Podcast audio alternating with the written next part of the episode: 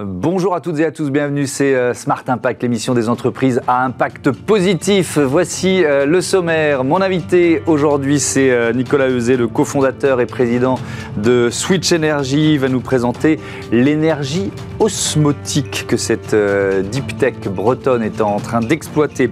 Notre débat, il portera sur la finance durable et les, formations, les besoins de formation indispensables, formations proposées aux professionnels pour se préparer notamment aux nouveaux règlements européens. Et puis dans notre rubrique consacrée euh, aux startups, euh, vous découvrirez euh, Fogo et ses radiateurs éco-responsables. Voilà pour les titres, c'est parti, c'est Smart Impact.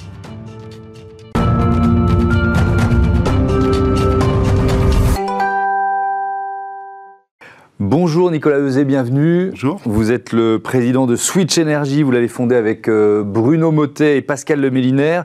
On va donc parler avec vous d'énergie osmotique. C'est quoi l'énergie osmotique? Alors l'énergie osmotique, on ne la connaît pas et pourtant elle est un peu partout sur la planète, puisque c'est l'énergie qui se génère naturellement dès qu'un flux d'eau douce rencontre un flux d'eau salée. Et donc on la croise, on la trouve naturellement dans tous les deltas, dans tous les estuaires de la planète. Et c'est pas une petite euh, source d'énergie, puisque si vous prenez tous les deltas tous les estuaires de la planète. C'est à peu près 30 000 TWh d'énergie qui se libèrent chaque année. Mmh. Ça vous dit peut-être pas grand-chose. Il faut juste retenir que c'est euh, plus que la consommation d'électricité de la planète chaque année. D'accord. Donc c'est un potentiel gigantesque qu'on va euh, expliquer et découvrir euh, ensemble c'est une énergie renouvelable, mais qui ne dépend pas des conditions météo. C'est important de le dire aussi. Et oui, c'est un des grands avantages de cette source d'énergie, c'est qu'elle est naturelle, elle est propre, elle est décarbonée mmh. et elle est permanente. Elle permet donc de produire euh, de l'électricité de façon permanente, contrairement aux énergies renouvelables traditionnelles, l'éolien ou le solaire, euh, qui euh, ne fonctionnent que quand il y a du vent ou du soleil. Mmh. Là, on a une source d'énergie qui est disponible 24 heures sur 24. Cette réaction, donc réaction chimique, bien compris, mhm. entre l'eau douce et l'eau salée, elle est identifiée depuis longtemps Alors ça fait 75 ans. On a euh, compris identifier le potentiel de l'énergie osmotique euh, et qu'on cherche à euh, l'exploiter.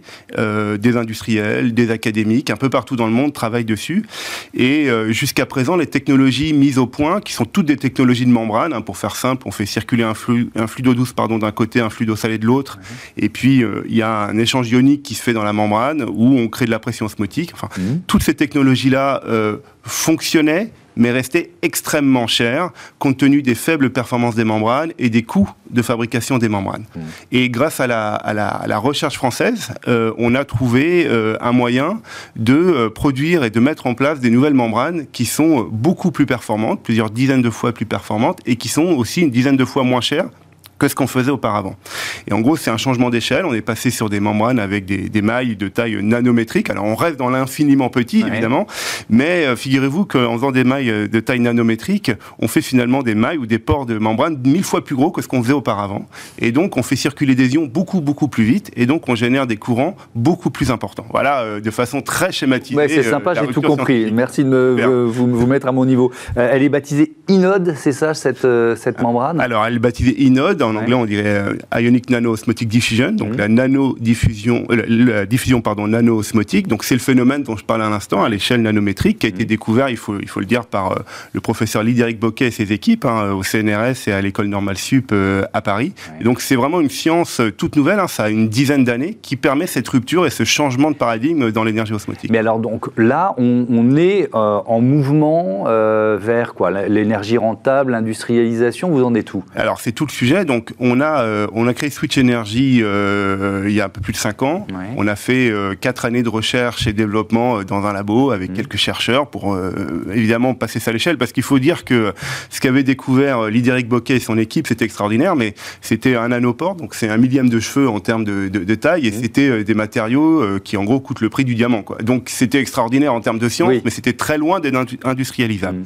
Et donc une équipe de chercheurs a passé un peu plus de 3 ans, presque 4 ans, à mettre au point une nouvelle membrane, à trouver un matériau qui soit à la fois peu cher, euh, efficace hein, pour avoir de la puissance, et, euh, complètement biosourcé pour fabriquer la membrane. Donc mmh. c'est ce qu'on a atteint il y a un peu plus d'un an. Et depuis, on a démarré bah, ce qu'on appelle la mise à l'échelle industrielle de la technologie. Et donc actuellement, il y a 25 ingénieurs à Rennes qui sont en train de mettre au point euh, le, le, ce qu'on appelle un stack dans notre jargon, c'est-à-dire cette espèce de grande armoire dans lesquelles sont empilées des membranes et dans lesquelles passent les flux d'eau. Donc on est en train de mettre au point, on aura un prototype complet à la fin cette année.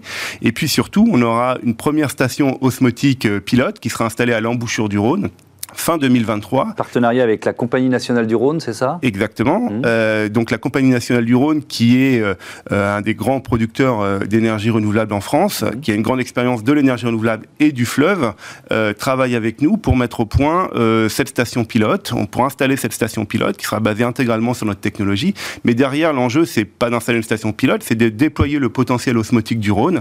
Et il n'est pas, il est pas, il est pas petit. Encore une fois, sur le Rhône, on a la possibilité d'installer jusqu'à 500 mégawatts, 1,5 gigawatt de puissance, donc c'est une demi-tranche nucléaire en termes de, capacité. C'est de quoi fournir de l'électricité, pardon, de l'électricité propre euh, naturelle, décarbonée et permanente, comme je le disais tout à l'heure, euh, pour toute Marseille et son agglomération, un million et demi de personnes en gros. D'accord, donc ça, ça c'est l'objectif de, taille d'usine, on va dire. Tout à fait. Donc qui est forcément dans le delta, qui est situé où Comment ça marche quoi Alors, euh, comment, comment vous détournez l'eau du delta pour, qu'elle passe dans les membranes Oui, tout à fait. Alors, d'abord, c'est pas un barrage, hein. on n'est pas au milieu, on est sur le côté de l'embouchure de la rivière, voire sur des barges d'ailleurs. Il y a plusieurs, il y a plusieurs euh, installations possibles, et on fait une dérivation pour faire rentrer une partie de l'eau douce dans le système, et on fait rentrer de l'eau salée euh, de la mer de l'autre côté du système, j'ai envie de dire, et puis les deux flux passent doucement dans euh, les fameux les armoires dont je parlais tout à l'heure. C'est très doux comme énergie, il n'y a pas de bruit, il n'y a pas de fumée, il n'y a pas de mécanique engagée, hein. c'est vraiment un, déplacement le long des membranes de façon très, douce. Et ensuite, les deux flux se rejoignent se mélange, hein, et finalement on sort avec une eau mélangée entre de l'eau douce et de l'eau salée, qui est exactement ce qui se passe naturellement dans l'estuaire, et mm. toute l'eau est retournée à l'estuaire. Donc il n'y a pas de sortie d'eau de l'estuaire, etc. Tout retourne dans la forme naturelle qu'il aurait dû de toute façon avoir dans l'estuaire. D'accord.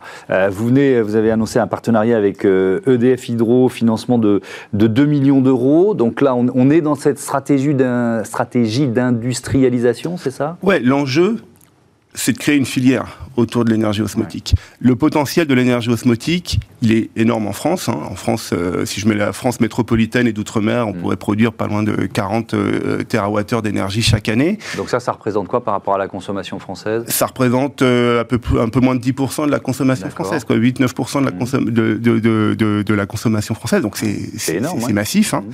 Et si on se met à l'échelle de la planète, il y a au moins 2000-2500 TWh à générer. Quoi.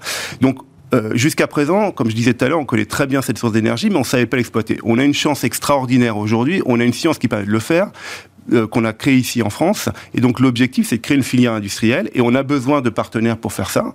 Euh, donc on vient d'annoncer, comme vous le disiez, après Compagnie nationale du Rhône, on vient d'annoncer un partenariat avec EDF la semaine dernière. Mmh. L'objectif, c'est aussi d'utiliser le savoir-faire de nos partenaires pour tout, je dirais, la partie hydraulique du système, hein, puisqu'il faut amener l'eau euh, dans le système et puis après la décharger et la renvoyer euh, dans l'estuaire. L'objectif, c'est de travailler avec des partenaires qui ont l'habitude et qui savent monter des infrastructures d'énergie euh, comme celles qu'on va mettre en place et qui savent aussi travailler avec nous sur les aspects réglementaires, permitting, parce que comme on se le disait tout à l'heure, personne ne connaît l'énergie osmotique et donc il y a un travail énorme d'éducation, de connaissances à faire et aussi de reconnaissance pour mmh. que les normes, les réglementations permettent le déploiement. Pour passer à l'échelle, j'imagine que vous, cherchez d'autres sources de, financement, d'autres fonds, avec cette idée de rester dans un giron euh, français ou au moins européen? Bah, moi, euh, à titre personnel, je serais très heureux et je cherche à créer un champion, euh, un champion euh, européen de l'énergie osmotique avec un, une dimension globale, puisque comme je disais, l'énergie osmotique, elle est partout. Mais c'est vrai que le nerf de la guerre, c'est le financement, et que et que même si aujourd'hui les choses changent et évoluent et on se rend compte de l'importance de développer des filières industrielles, des start-up industrielles, comme on dit maintenant. Mmh, mmh. Et clairement, on a un contexte qui est porteur, au-delà de, la, mission même de la société. On reste quand même en Europe euh, euh, souvent euh, très petit, long par rapport à d'autres régions du monde. Évidemment, je pense à l'Amérique du Nord notamment, mais aussi l'Asie.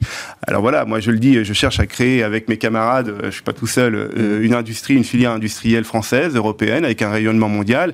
Une fois que j'ai dit ça, la mission numéro un de Switch Energy, c'est de déployer l'énergie osmotique à l'échelle de la planète, et on ira où on nous accueille, où on nous donne les moyens de pousser le Oui, c'est-à-dire que si au bout de X mois ou, euh, ou années, il n'y a, a, pas de financement européen, vous irez le chercher ailleurs. Voilà, mais après, une fois que je dis ça, euh, aujourd'hui, le sujet du financement reste complexe parce qu'il est toujours complexe, mais se passe plutôt bien. Vous venez d'indiquer que EDF participait au financement de Switch Energy. On va annoncer dans quelques semaines un financement plus important, et on a beaucoup d'investisseurs qui sont qui regardent avec attention le dossier Switch Energy, et, et, et, je suis pas fondamentalement inquiet, mais je pense que l'Europe doit accélérer parce que sinon il va se passer ce qui s'est passé dans beaucoup de technologies. On va les créer ici et puis elles vont partir ailleurs. Et aujourd'hui, nous n'avons pas en Europe une filière industrielle d'énergie renouvelable puissante. On a deux, trois choses, mais mm. globalement, les panneaux solaires sont partis euh, à l'autre bout du monde, les éoliennes aussi. Donc on a une chance aujourd'hui, et on s'en rend compte maintenant, que la souveraineté énergétique, c'est important.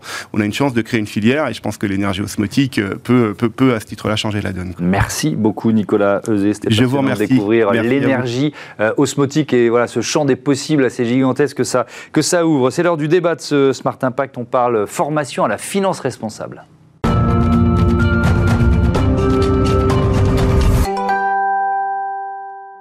Le débat de ce Smart Impact, je vous présente euh, tout de suite euh, mes invités. Euh, France Vassou, bonjour. Bonjour. Bienvenue, vous êtes la directrice générale adjointe de France Invest. Antoine Poincaré, bonjour, le directeur de la Climate School d'AXA Climate. Bonjour, bienvenue. C'est quoi cette peut-être AXA Climate et la Climate School. Expliquez-nous. Donc en deux mots, euh, AXA Climate, c'est une entité du groupe AXA. On mhm. essaye de créer des produits et des services qui aident à accélérer la transition des grandes boîtes, donc des autres grandes boîtes. C'est tourné mhm. vers l'extérieur. Et par transition, j'entends évidemment la transition durable, environnementale. Mhm. Et au sein de ça, un des outils qu'on a pour essayer de faire bouger des boîtes plus vite, c'est de la formation. Et c'est ça, la Climate School. C'est comment je donne les armes à tous les collaborateurs des grandes boîtes, comprendre ce qui est en train de se passer avec la transition durable, comprendre évidemment pour agir. et vous lancez ensemble une, un programme de, de formation euh, en e-learning dont on va parler évidemment longuement. Euh, France Invest France Invest, c'est l'organisation professionnelle qui regroupe tous les fonds de capital investissement actif en France. Donc tout ce qui concerne le financement du, euh, du non-côté, de la start-up, PME, ETI, en fonction donc de sa phase de développement, nous avons effectivement des fonds qui sont spécialisés. Et nous avons également deux autres segments sur lesquels euh, nous travaillons l'infrastructure, le financement des projets d'infrastructure, et la dette privée, qui est un complément nécessaire. Hmm. Pourquoi vous vous êtes euh, lancé dans ce programme avec euh, AXA Climate? Qu'est-ce qui vous semble urgent en matière de formation? Alors, ce qui nous semble urgent, d'abord, l'ESG n'est pas, enfin, l'environnement, le social et la gouvernance, c'est pas un sujet nouveau pour France Invest puisque nous mhm. travaillons dessus depuis euh, plus de 12 ans maintenant.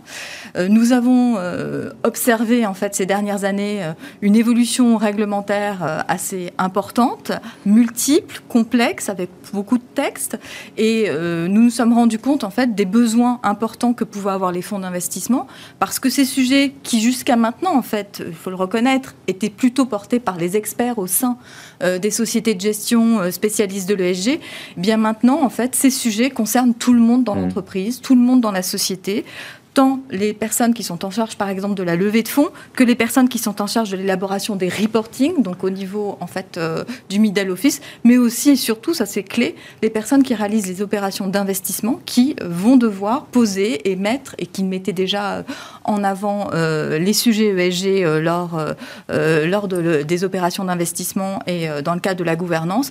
Maintenant, c'est en train de devenir un sujet clé, un sujet fondateur pour pouvoir avancer, accélérer sur la transition mmh. énergétique. Mmh. Euh, Antoine Poincaré, ce, ce, programme de formation e-learning, il consiste en quoi? Alors, euh, face à une complexité qui est, France le dit gentiment, mais terrible. C'est-à-dire que ce qui tombe sur le coin de la figure des gens dans les fonds d'investissement aujourd'hui, c'est monstrueux. On a essayé de faire beaucoup de pédagogie extrêmement simple. L'idée, c'est un peu le, c'est pas sorcier de la finance verte. On, on va l'expliquer avec des mots simples à des gens qui sont loin du sujet. Donc, on a produit 10 vidéos spécifiquement pour les fonds d'investissement où là vraiment on dit, OK, la taxonomie européenne, c'est quoi hmm. Un certain nombre de sigles que les gens entendent, la TCFD, la SFDR, hmm. la CSRD, c'est terrible, c'est des sigles, on a du mal à les comprendre, ils ont des dates d'application qui sont pas les mêmes, selon des cas qui sont pas les mêmes. Hmm. Donc l'idée, c'est vraiment d'être très très pédagogue, très très clair. Et puis on est venu rajouter à ça des choses qu'on avait déjà produites, qui sont non spécifiques pour les fonds d'investissement, mais qui sont la compréhension globale de ce qui est en train de se passer. C'est quoi la transition bas carbone? Ça, c'est des cours qu'on a fait avec l'ADEME. En fait, si on n'est pas capable de parler des accords de Paris, des scénarios du GIEC, de ce que c'est qu'un budget carbone, ça sert à rien non plus de comprendre une technicalité qui est disons-le, un petit peu aride. Donc l'idée c'est ça. Pourquoi ça bouge toutes les boîtes et concrètement pour un fonds d'investissement, ça veut dire D'une certaine façon, c'est aussi donner du sens à des règlements qui, vous nous l'avez dit, sont complexes, voire ultra complexes, donner du, sens et de la, de la, profondeur, quoi, de la perspective. C'est un peu ça l'idée. De la profondeur, les aider à comprendre l'esprit de la loi un peu aussi, mmh. parce que à nouveau, il y a ce qu'on dit qu'on va faire et puis il y a la manière dont ça va s'appliquer, les espèces de, règles de tolérance qu'il mmh. pourrait y avoir pendant quelques années. Donc plus les gens dans les fonds auront compris l'esprit de ce qui est demandé, euh, plus ils seront capables de faire les bons arbitrages, parce qu'aujourd'hui, le degré, la quantité de données qu'on demande, même une fois qu'on a compris, hein, pour un fonds d'investissement qui a 100 euh, ou 200 participations, c'est énorme. Donc il va bien falloir prioriser les chantiers. Il est probable que tout le monde ne soit pas euh, le petit doigt sur la couture du pantalon le jour de l'application de la loi. Hmm. Et pour comprendre ça, bah, il faut donner du contexte et, comme vous le dites, de la profondeur. Euh, c'était une demande de, de, vos clients. Euh, il, y avait, il y avait une sorte de, espèce de, petit vent de panique là face aux nouvelles réglementations? C'était une demande forte et on s'en est rendu compte parce qu'au niveau de France Invest, on avait euh, publié, en fait, on a été la première organisation professionnelle à publier un guide dédié sur la finance durable. Mmh. Ce guide a eu énormément de succès et été particulièrement téléchargé. On en avait fait en fait une, une V2 euh, en septembre de l'année dernière et euh, on s'est rendu compte en fait que c'était insuffisant. Le constat était tous les spécialistes euh, de l'ESG qui sont souvent en fait des profils d'ingénieurs se sont se sont appropriés en fait le guide, mais toutes les autres personnes au sein de la chaîne de valeur de la société de gestion ne se l'étaient pas vraiment appropriées parce que mm. c'était du juridique, parce que c'était technique, c'était pas simple. Et euh, on s'est rendu compte qu'il fallait absolument être beaucoup plus didactique et qu'il fallait s'adresser à un plus grand nombre de personnes qui partaient en fait, euh, je dirais, d'une feuille vierge, qui n'avaient pas de connaissances ou de, compétences spécifiques sur le sujet. Ça c'est clair. Mm. Il, y a, un problème de, je pense, à ça en, vous écoutant l'une et l'autre. Il, y a un problème de formation là, qui est proposée aux, députés qui, euh, qui, rentrent à l'Assemblée. Euh, est-ce que, euh, bon, on se dit, c'est pas trop tard, c'est bien, mais est-ce que il y a ce besoin d'un tronc commun de connaissances quand même, parce que quand on prend les rapports du, vous parliez de complexité, quand on prend les rapports du GIEC, ils sont compliqués, ils sont massifs. Donc est-ce qu'on a, nous collectivement, voilà, les décideurs quels qu'ils soient, besoin d'un tronc commun de connaissances? Est-ce que vous diriez ça, France Vassou Absolument. Et je pense que c'est clairement pour parler la même langue d'une certaine façon. Pour parler la même langue, ça c'est vrai. Euh, mmh. D'ailleurs, c'est ce qui s'efforce de faire en fait euh, l'Europe avec euh, ces nouvelles réglementations, c'est d'essayer de trouver en fait des définitions communes et qu'on puisse en fait justement en fait utiliser les mêmes mots pour dire les mêmes choses. Et la difficulté que l'on a à l'heure actuelle, c'est que ça ne concerne pas spécialement que les gens dans les sociétés de gestion, ça concerne aussi les gens dans les participations. Et on a effectivement un grand effort que j'appellerais d'évangélisation à faire mmh. pour que tout le monde puisse euh, prendre connaissance du sujet cela, et, euh, et surtout des enjeux qu'il y a derrière qui sont importants. Ce qui est très dur, euh, c'est que comme on est pressé par le temps, il faut à la fois ce tronc commun de connaissances mmh. qu'il faudrait donner aux lycéens, aux députés, aux, maires mmh. et à chaque professionnel, quelle que soit la taille de sa boîte, et en même temps il faut faire la déclinaison à la maille du métier. Hmm. Et donc, on leur laisse pas le choix à ces investisseurs. Il faut à la fois qu'ils comprennent ce tronc commun qui est très scientifique, hein, fondamentalement. La fresque du climat dont vous parlez pour les hmm. députés, c'est vraiment l'explication fondamentale d'un certain nombre d'interactions scientifiques hmm. qu'on va tous devoir apprendre. Et en même temps, bah, si je suis un acheteur qui n'a pas compris comment ça va changer mon métier d'acheteur, un informaticien qui n'a pas compris non plus, ou un investisseur, je vais me planter. Donc c'est difficile parce qu'il faut faire les fondements hmm. et la version avancée en même temps. On, l'a évoqué ici même, on, connaît, euh, Antoine Poincaré, les ravages des, fake news climato-sceptiques. On a reçu d'ailleurs euh, un, des représentants de, euh, d'AXA Climate. Est-ce que vous en voyez les effets sur les sur les, les gens que vous formez? Est-ce que vous voyez arriver euh, voilà, des, euh, alors je ne parle pas seulement de la finance, mais d'une manière générale, des gens qui, qui, ont été malheureusement nourris de climato-scepticisme. Alors, j'ai le sentiment que c'est quand même de moins en moins le cas. Donc c'est plutôt une marée qui recule, je dirais. une bonne nouvelle. Euh, après, on a des biais culturels. On, par exemple, dans nos cours, on aime bien expliquer l'histoire de la Terre pour remettre un peu ça en perspective sur l'arrivée du premier être humain sur Terre, ce genre de choses. Hmm. Quand on déploie ça aux États-Unis, puisque nos clients sont plutôt des boîtes internationales, hmm. on a des retours qui disent c'est très embêtant parce que ça raconte l'histoire de la Terre et ça raconte pas que Dieu a créé la Terre.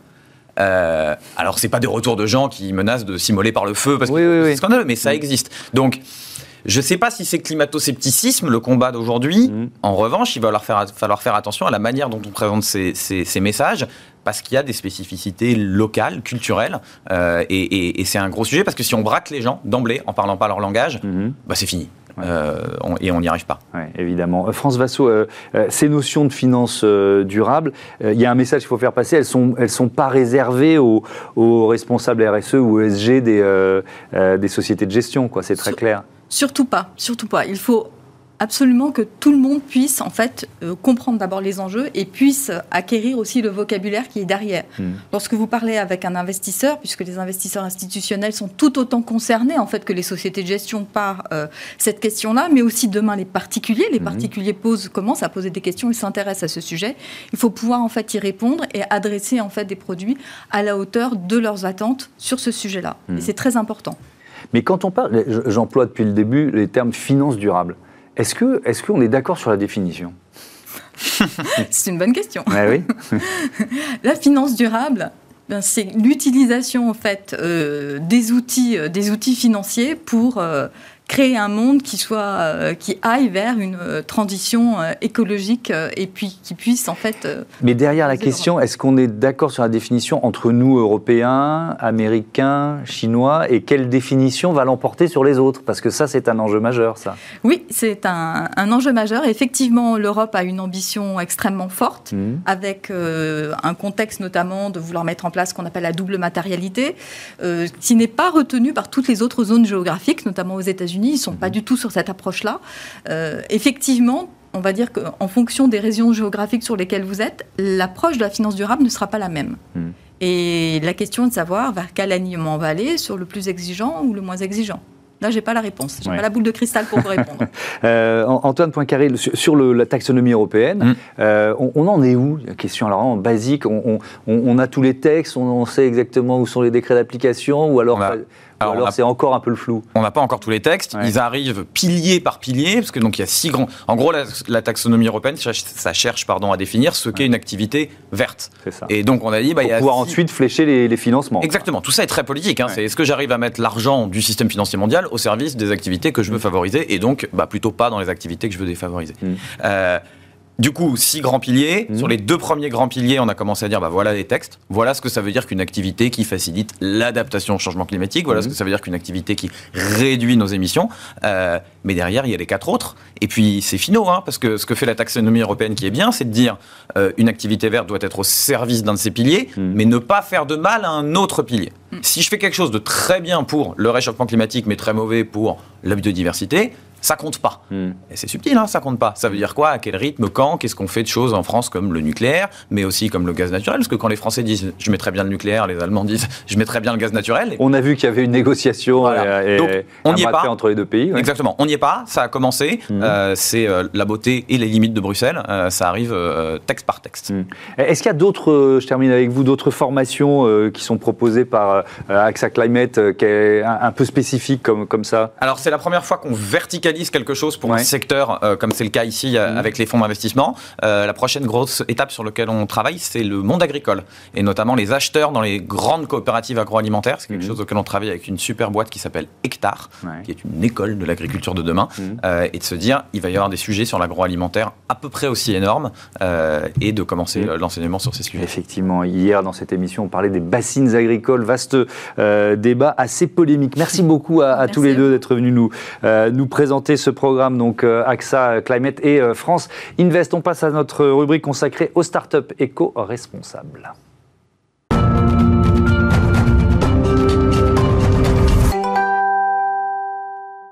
La bonne idée du jour, c'est Smart Ideas, donc euh, avec Victor Dalloin, bonjour. Bonjour. Bienvenue, vous êtes le fondateur de Fogo. C'est quoi Fogo? Quand et, pourquoi vous l'avez créé? Allez, on fait le pitch. Euh, alors Fogos, c'est euh, l'ambition de révolutionner le, chauffage euh, pour tous dans la maison. Donc on a créé Fogo il y a un an. À Lille. Et l'innovation qu'on a créée est partie de deux constats assez simples. Le premier, c'est que sur 9 millions de logements français, un tiers sont encore chauffés avec des radiateurs grippins à inertie électrique des années 70, qui sont une aberration écologique. Mmh.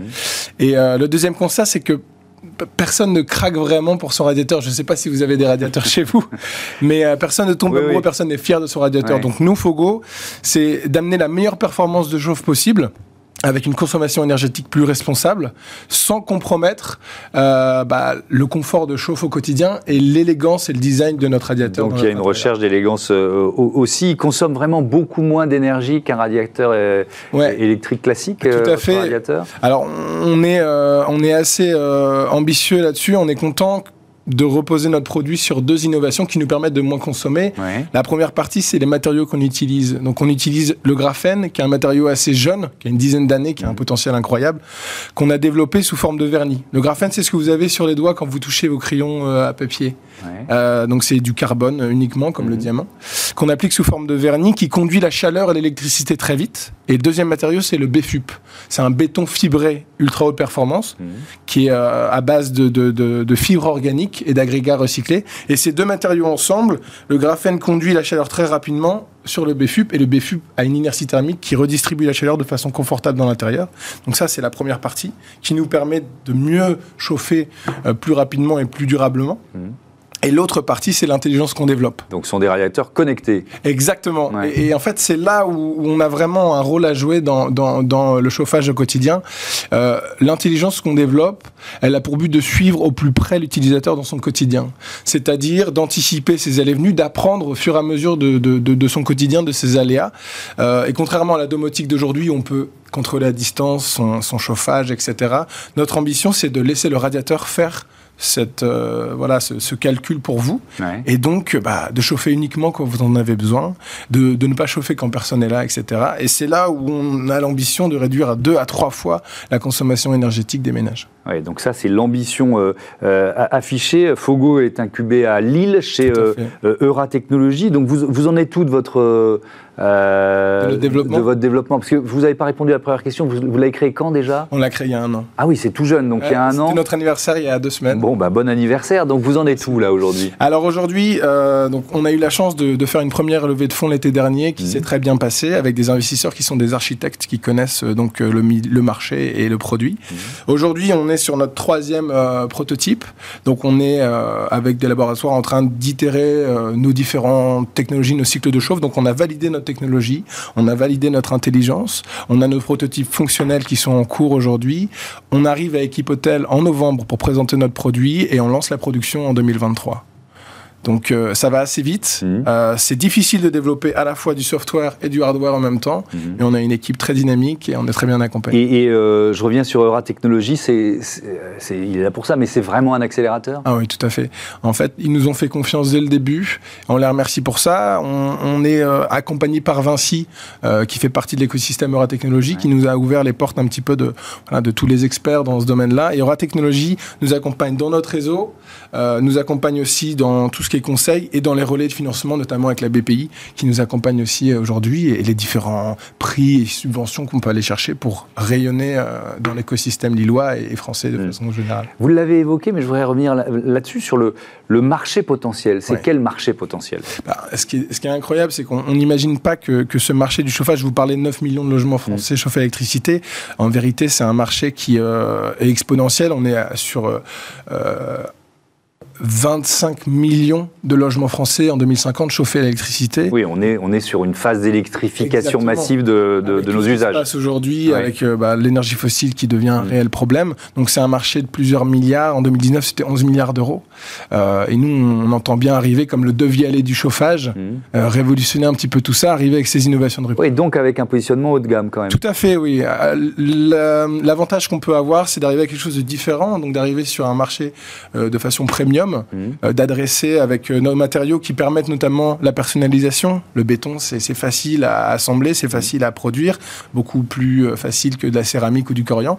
Et on arrive sur un produit qui peut être personnalisable, notamment pour les architectes et les maîtrises d'œuvre, pour l'hôtellerie, la restauration. Donc arriver avec ce positionnement premium. Et ensuite, faire un peu plus de mass market et, euh, arriver justement sur le, un produit qui est un peu plus accessible, mais toujours avec les mêmes performances. Merci beaucoup, Victor euh, Dalman à, à, Fogo. Voilà, c'est la fin de cette émission. Je voudrais remercier Joséphine Dacoury à la programmation et à la production assistée de Hugues Sabatier, Sabatier. Le réalisateur aujourd'hui, c'est Romain Luc et au son, Saïd Mamou. Salut.